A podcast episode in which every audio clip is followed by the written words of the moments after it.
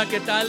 Qué gusto que estés con nosotros de nuevo en este team, eh, en este podcast Team Análisis Bíblico. Y bueno, para que eh, tú puedas compartir, puedas animar a otros, puedas estar recibiendo notificaciones. Gracias por estar escuchando esto y esperamos, nuestro objetivo es que aprendamos cosas eh, de la palabra de Dios y las apliquemos. La palabra de Dios es para vivirla. Continuando en el cierre de esta serie de derribar altares, altares encendidos y ahora derribar altares, el doctor Sergio Anaya con un doctorado en divinidades o en debilidades.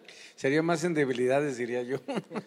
Me toca tratar con ella. Y el licenciado Pipe del Castillo, comunicólogo y, y productor de este, de este podcast, que esperamos que este formato, ¿cuántos programas llevamos ya o episodios? En este formato, bueno, saludos a todos nuestros, eh, los que nos escuchan, los que nos ven. Y bueno, en este formato ya llevamos 22 episodios, 22 episodios. O sea, un poco más de cinco meses. Exactamente, aunque pues ya, como muchos saben, el análisis bíblico antes de ser un podcast, pues ya estaba en nuestras reuniones, en nuestro canal. ¿Como cuántos años? Eh, cerca de tres años. De análisis bíblicos y luego se convirtieron, modernizaron a podcast. empezaron con los, las charlas entre los doctores. Empezamos en, la pandemia. En, la, pandemia. En una sala, sí. Y ya después se convirtieron en análisis bíblicos en este formato de tres y después ya migramos a lo que ahora es el podcast. Pues toda la idea de aquí el productor, ¿va? Que es el, el hombre detrás de del programa. Detrás del programa y de las cámaras, sí, es verdad.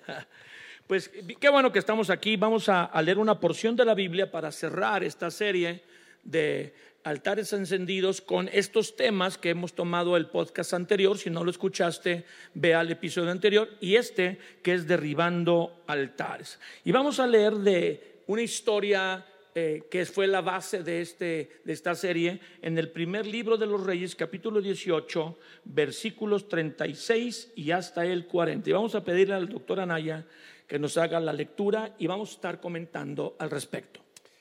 Bueno, dice primer libro Reyes 18, 36, cuando llegó la hora de ofrecerse el holocausto, se acercó el profeta Elías y dijo, Señor Dios de Abraham, de Isaac y de Israel, sea hoy manifiesto que tú eres Dios en Israel y que yo soy tu siervo, y que por mandato tuyo he hecho todas estas cosas. Respóndeme, Señor, respóndeme para que conozca este pueblo que tú, oh Señor, eres el Dios y que tú vuelves a ti el corazón de ellos. Entonces, dice el verso 38, cayó fuego del Señor y consumió el holocausto, la leña, las piedras y el polvo, y aún, dice la palabra, lamió el agua que estaba en la zanja. Viéndolo todo el pueblo, se postraron y dijeron, el Señor es el Dios, el Señor es el Dios. Entonces Elías les dijo, prendan a los profetas de Baal para que no escape ninguno. Y ellos los prendieron y los llevó Elías al arroyo de Sison y allí los degolló. Uy, un altar que termina en la muerte de los falsos adoradores, eh, falsos adoradores que desviaban al pueblo de Dios de adorar al Dios verdadero y adoraban a los Baales. Pues Pipe comienza con los comentarios.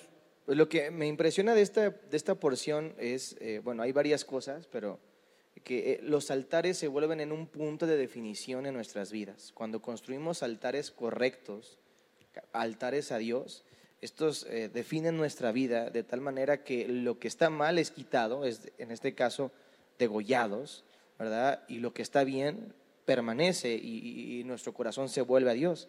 A mí me llama la atención algunas ideas aquí, ¿verdad? Por ejemplo, dice que degollaron a los profetas de Baal. Si no hay profetas, si no hay palabra, no hay adoración. Es muy interesante que para quitar el culto o la adoración a los Baales, o en este caso a Baal, la reacción fue degollar a los profetas. Y es que esos profetas, Pipe, no eran ni siquiera de Israel. Lo sabía, y ahí está donde se conecta con la sesión pasada, que cuando entraran a la tierra prometida tenían que derribar los altares que en las naciones que conquistaban tenían, porque estos, estos profetas vienen de Sidón, de donde es la reina Jezabel, con la que se ha casado eh, el, rey Acab. Entonces son, son, personas que no son propiamente del pueblo de Dios y que están distrayendo al pueblo de Dios de ir a adorar a Dios. O sea, y son las influencias del mundo y algunas personas que, que son cristianas y dicen, pues no te entregues tan tan eh, fanáticamente, no te fanatices, si cuando puedas vas, cuando puedas horas, cuando puedas das, cuando puedas ir, y si no puedes, pues no lo hagas.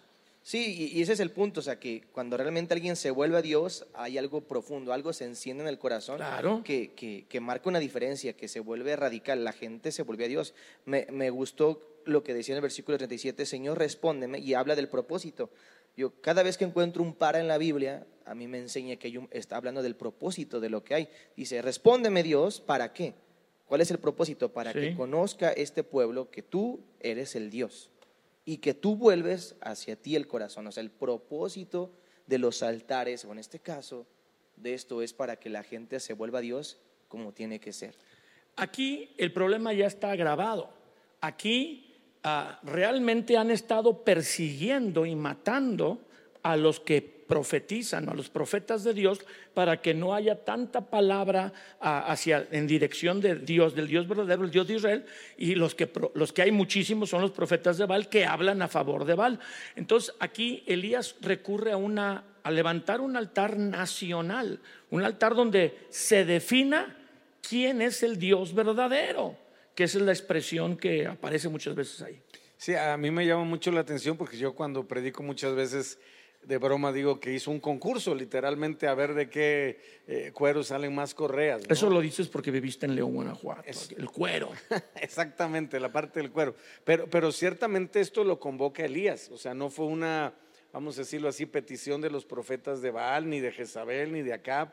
¿no? E, estamos hablando de un tiempo complicado en el pueblo, no había llovido, había obviamente toda una situación de sequía, dificultad, y, y Elías se levanta en esa en ese celo que, que, siempre manifestó, en esa indignación que siempre manifestó por todo lo que estaba sucediendo en el pueblo, y él, él provoca, vamos a decirlo así, esta confrontación espiritual y, física, ¿no? Eh, porque realmente él primero le pide a los profetas que ellos hagan su, su rito, digamos, para... Sí, les, da que, que, comiencen ellos, les da la mano, dicen, te, doy mano, tú eres mano. Eh, para que invoquen a, su Dios, obviamente a Baal, y hasta se burla de ellos, ¿no? Y, dice, ándele, háblenle más fuerte, ¿no? Hace todo una, al muy puro estilo Elías, ¿verdad? de ridiculizar a, los que estaban haciendo, pues ahora sí que de, genere y medio para tratar sajeándose, eh, tirando sangre, invocando, ya no sabían ni qué. La gente no sabe qué es sajeándose, doctor. Discúlpeme, o sea, cortándose, pues, este,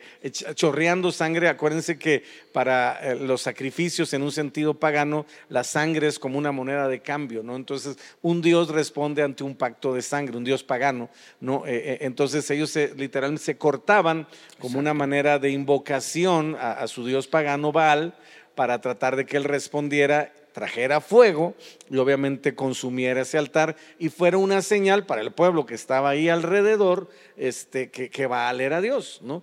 Obviamente no sucede nada, o sea, ni una chispita así más mínima eh, eh, eh, hubo, por más intento que hicieron, y ya cuando el, profeta Elías dice, ya me toca a mí, no solamente hace lo mismo que ellos, sino que pide que le echen agua al sacrificio, lo cual hace poco menos que imposible un encender de cómo, ¿verdad? Cuando estaba literalmente una alberca ahí, y él invoca al Dios de los cielos. Y, dice una frase, Felipe Pipe, que me llama mucho la atención, pero esta frase no se la dice a los profetas de Baal, ni se la dice a Jezabel, ni al rey Acab, se la dice al pueblo.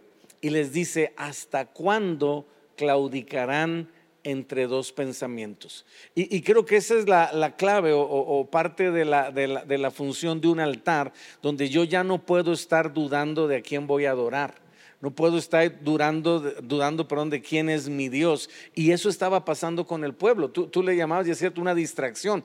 Los profetas de Baal traían al pueblo una confusión. Por fin, tengo que adorar al Dios que mis padres me han dicho o tengo que adorar al Dios que los reyes me dicen, porque todo esto lo instituye Jezabel, que es toda una historia. ¿no? Entonces, el pueblo se encuentra en un momento de duda sobre a quién van a inclinarse en términos de sacrificio, en términos de adoración, en términos de entrega, ¿no? Y eso es lo que sacude a Elías para que literalmente el pueblo tuviera visualmente la claridad de quién es Dios y cuál es el verdadero altar y estuvieran dejando de ser engañados y desviados adorando en altares falsos que eran los altares de Baal y altares que no tenían nada que ver con Dios, ¿no? Entonces todo este llamémosle concurso o competencia o como le queramos llamar, tiene el propósito de definir quién realmente es Dios.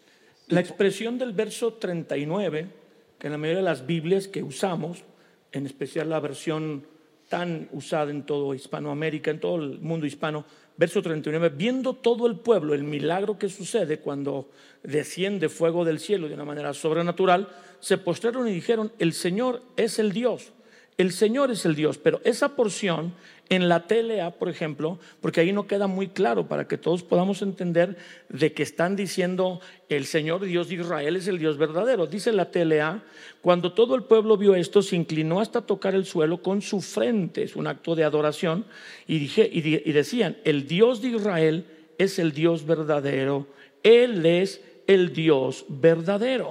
O sea, realmente era, una, era un altar para manifestarle y sacar a la gente de Israel, el pueblo de los cristianos de ese tiempo, de la engaño y distracción que tanta palabra falsa de los profetas de Baal estaba haciendo que adoraran otros dioses, a los dioses de las naciones que se supone que debían conquistar. Entonces era una lucha por manifestar eh, eh, quién es el Dios verdadero. Y eh, es, una, es un altar de los pocos en la Biblia que involucra a todo el pueblo, porque no lo leímos, pero al principio de este pasaje eh, el rey Acab está ahí presente. Eh, o sea, es un altar tan importante que el propio rey Acab, digo, falta Jezabel. Yo creo que Jezabel y Elías no, no se podían ver ni de lejos, pero Acab estaba ahí porque él tenía, tenía, a veces se inclinaba hacia Elías y lo respetaba, Recordemos que el, el, israelita Jezabel nada y, a veces no se inclinaba a Elías sino a su esposa Jezabel. Un altar nacional de los pocos momentos históricos en la Biblia donde toda la nación es convocada, Dios hace un milagro y ni así la gente cambia. Ese es otro problema. Sí, bueno, es impresionante, pero a mí lo que me llama también la atención de este, de este altar que se construye es que se vuelve en un punto de encuentro, en un punto de contacto, en, una, en un punto de gracia, en un punto de amor de parte de Dios para la gente. Es un lugar literal donde el cielo toca la tierra, literal fuego descendió del cielo, pero también la gente pudo entrar en contacto con algo, una manifestación sobrenatural y poderosa de Dios. Y eso es lo que a mí me, bendice mucho de esta historia también, que eh, los altares, que hemos hablado toda esta serie, que nosotros somos altares ahora, ¿verdad? Eh, los altares Dios envía su presencia, nos enciende, etc. Los altares se vuelven en una señal para el cielo, en un depósito donde Dios puede mandar lo suyo, pero también se vuelven en una señal para los de la tierra. Es decir, se vuelven en algo que la gente puede ver y admirar. Y eso concuerda con lo que dice, por ejemplo, Mateo capítulo 5, donde Jesús dice, ustedes ahora van a ser antorchas o luces del mundo, y parece pues el contexto no lo has enseñado, ¿verdad? Antorchas que arden. Pero muchas personas no entienden que cuando el Nuevo Testamento dice, son la luz del mundo, está diciendo que hay algo ardiendo que produce luz. Uno, la gente cree que hay luz fría, como las linternas, como la luz depositada tal vez en acumuladores que está, de ahí se saca. No, no, no, aquel tiempo solamente la luz era el sol, que también está en combustión, está algo, una masa de gases ardiendo, o era un objeto como una antorcha o el aceite de oliva en las casas que se encendía, pero en las calles, para alumbrar las calles eran antorchas literalmente donde dice se puede ocultar una ciudad en una montaña que tiene que está encendida y ese hablaba de las antorchas que iluminaban las calles.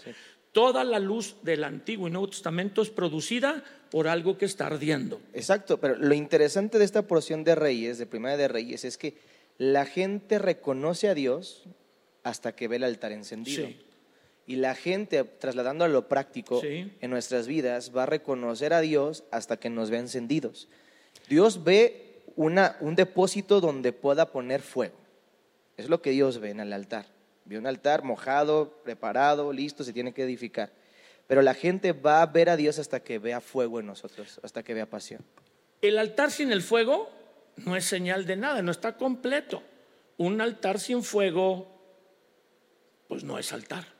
Sí, no, no, no cumple su propósito, ¿no? O sea, eh, la realidad es que eh, el altar está diseñado para dos cosas, para que haya un sacrificio Sí. y ese sacrificio se queme por medio del fuego. Es lo que lo Y convierte. atraiga a Dios, pues es Exacto. como la... Atraiga a Dios y que sea Dios el que ponga obviamente ese fuego y esa manifestación. Porque es muy curioso que la palabra holocausto tiene que ver con, con ese esquema. Para que pueda ser un holocausto, tiene que ser puesto en el altar todo.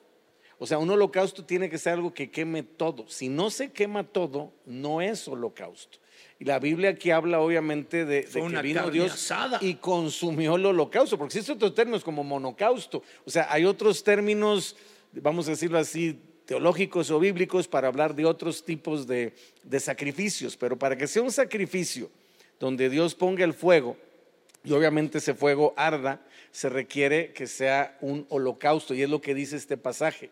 Consumió el holocausto, es decir, todo, y especifica la leña, las Sí. piedras, o sea, imagínate cómo vas a, a consumir piedras. piedras, o sea, el, el- el- el poder de ese fuego, la, la intensidad de ese fuego, para que las piedras fueran literalmente quemadas, consumidas, ¿no? Y habla de el polvo, dice, y aún lamió el agua que estaba en la zanja, la zanja que mandó hacer este, eh, eh, Elías como para ponerle un mayor grado de dificultad a la manifestación del holocausto. O sea, a, a lo que quiero llegar, amados, es que ningún israelita que estuviera presente ahí como testigo, le quedó la menor duda Sí, ¿de quién era Dios. Así es. Y realmente cuál fue el altar que estaba encendido, en cuál se manifestó Dios, eh, quién era Dios, obviamente, ¿verdad? Y, y- y creo que eso es lo, lo relevante de este pasaje, ¿no? Que se cumplió el propósito, primeramente de Dios, de manifestarse en un altar que tenía los requisitos que él pedía, y el otro, el que el pueblo fuera testigo, ¿verdad? De que no podía estar claudicando y, y distrayéndose y, y- y perdiendo el tiempo en, en- en- en ritos y en cuestiones de, de- de- de Baal y, de todas las enseñanzas que Jezabel como, como, como no, no, no israelita, ¿verdad? Como alguien que vino a contaminar, porque ese es un punto eh, eh, eh, fundamental. No podemos ofrecer a Dios un altar contaminado. Y era lo que estaba pasando con el pueblo de Israel. A veces adoraban a Baal y a veces adoraban a Dios. entonces eso contamina el altar. Cuando una persona trae ese aspecto, digamos, de, de- de- de dualidad en su Sí, corazón, sí, Indefinición. y, eh, eh, eso contamina el altar y, y no permite que la manifestación sea total. A veces la gente dice, ¿por qué no veo el resultado o el respaldo o, o- o el milagro o, o la manifestación de Dios? Digo, hay muchas razones que no podríamos generalizar, pero a veces una de ellas es porque nos ha faltado esa entrega completa y total que permita que nos convirtamos nosotros en un holocausto. Es decir, nada más entrego una parte de mi vida.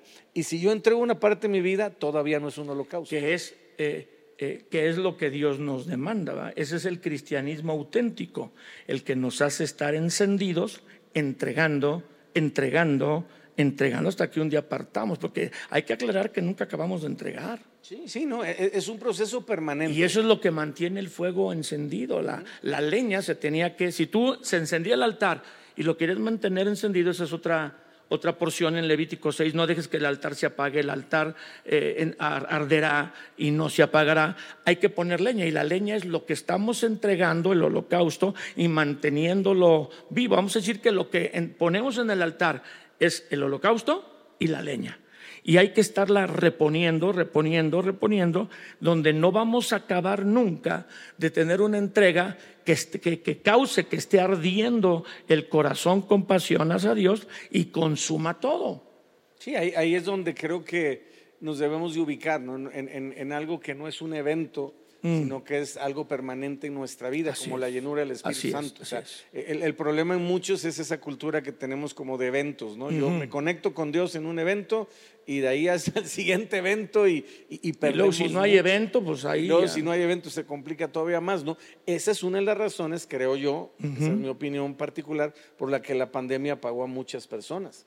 Porque ya no hubo eventos, ¿sí me explico? O sea, dependía ya de mi relación con Dios personal, íntima. No la supieron mantener. Y, y obviamente si no se le pone esa leña que hablabas tú y obviamente eh, se mantiene ese fuego, pues lamentablemente por más espiritual que sea uno, por más que haya tenido una experiencia tremenda, que haya salido volando de aquí a 20 metros, eh, eh, no es suficiente, ¿sí me explico? O sea, yo le llamo la frescura o la vigencia de Dios, ¿no? Yo tengo que estar en, esa frescura de Dios hoy.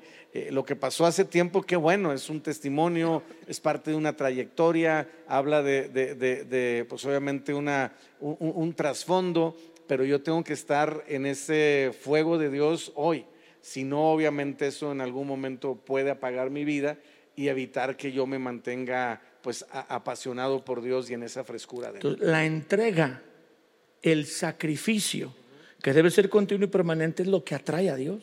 Sí, claro. Sí, o sea, si se levanta el altar, las piedras, y hasta las pones bonitas, y la leña, uf, una, de- una, su- una que arde súper rápido, pero no hay sacrificio, no hay fuego que inicie la entrega, la quema, que hay que hablar de que el sacrificio a veces es doloroso, el fuego quema y duele. O sea, sí, luego la carnita sabe rica, pero digo, si se come una carne asada, pero realmente habla la Biblia a veces de que era olor grato, o sea, hasta que se quemaba, estaba subiendo. Debe haber un sacrificio, una entrega, no para perdón de pecados, que ese es el sacrificio único y completo de Jesús en la cruz del Calvario. Ya no se necesita hacer más sacrificios por los pecados, pero esto es un sacrificio de las cosas que están equivocadas en nuestra vida que debemos hacer continuamente. Esa actitud es la que atrae a Dios y hace que Dios se manifieste. Por eso los altares de la comodidad, donde no hay fuego, donde no hay una cosa que se está entregando, pues están, están en los museos. Se podrá hacer un altar labrado, pero no hay vida, no es atraído Dios donde no hay un holocausto y no hay fuego. Sí, cierto, y ahí es donde creo que encontramos nosotros un reto diario en nuestra vida, ¿no? En particular, ¿no? Ya aterrizándolo específicamente a qué hizo la diferencia entre los profetas de Baal y, Elías. O sea, el respaldo de Dios estuvo con Elías, no con los profetas de Baal, y no tiene nada que ver con el tipo de holocausto, si lo hizo más bonito, si le puso florecitas, y, o sea, por eso yo creo que Elías todavía hizo más grotesco su altar, ¿no? Como más este, eh, definido a que era imposible que fuera algo humano o algo que tuviera que ver con la carne o con la preparación o, o con la capacidad, sino realmente tenía que ser algo sobrenatural, ¿no? Entonces, ¿qué es lo que respalda a Dios? Lo, decía Pipe, ¿no? El propósito que estaba haciendo Elías. Elías no estaba tratando de presumir que él era eh, eh, más ungido, más fuerte. Elías no estaba tratando volver el corazón del Exacto, Elías tenía un objetivo bien definido. Aquí hay un problema, vamos a confrontar el problema que es una desviación de la atención, o sea, hay una idolatría latente en el pueblo, hay una, vamos a decirlo así, contaminación, hay una inclinación, hay, hay- hay una confusión, como lo queramos llamar, y esto tiene que parar en el nombre de Jesús. Entonces, lo que él hace es literalmente confrontar a Baal, confrontar a los profetas de Baal, pero también confrontar al pueblo. Sí. ¿Qué vas a hacer? No puedes estar así a la mitad, porque pues obviamente eso no, no, no funciona en la vida espiritual, como algunos que de pronto somos así como Electa, ¿no? Nos entregamos en abonos chiquitos, ¿verdad? Entonces, aquí no funciona, ¿no? Tiene que ser una entrega total para que sea un holocausto. Si es una entrega parcial, nada más entregué mi manita, o, eh, todavía no entramos en una dimensión que pueda hacer arder el fuego de Dios en nuestras vidas. Ya casi estamos terminando con el tiempo de este episodio, pero obviamente la diferencia, hay varias cosas ahí en los altares, si se examina bien, El- el- el- la porción que leímos es una parte, pero la diferencia básica es que Elías mojó o llenó de agua su altar, en todas las demás cosas idéntico, y que Dios mandó fuego, porque aquí para poderse mantener en una entrega constante, que atraiga a Dios constantemente a nuestra vida, se incluye sí el sacrificio del hombre, el esfuerzo humano, pero el elemento divino. Si Dios no te visita, no puedes estar encendido. O sea, la religión no enciende altares.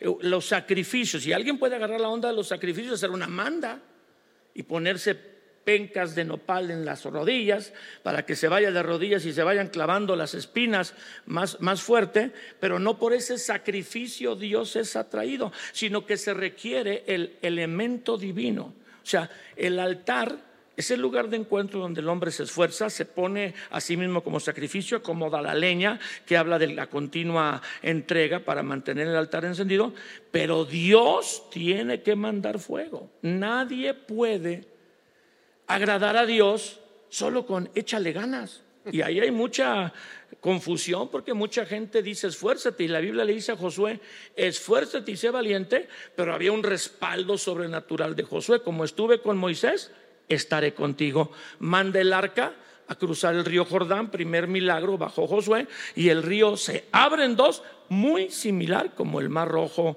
cuando el pueblo de Israel con Moisés salió de Egipto. Entonces necesitamos el elemento divino, o sea, Dios es atraído y está presente en un altar que brilla o arde y llama la atención a este mundo. Comentarios finales, Pipe, Sergio, Pipe.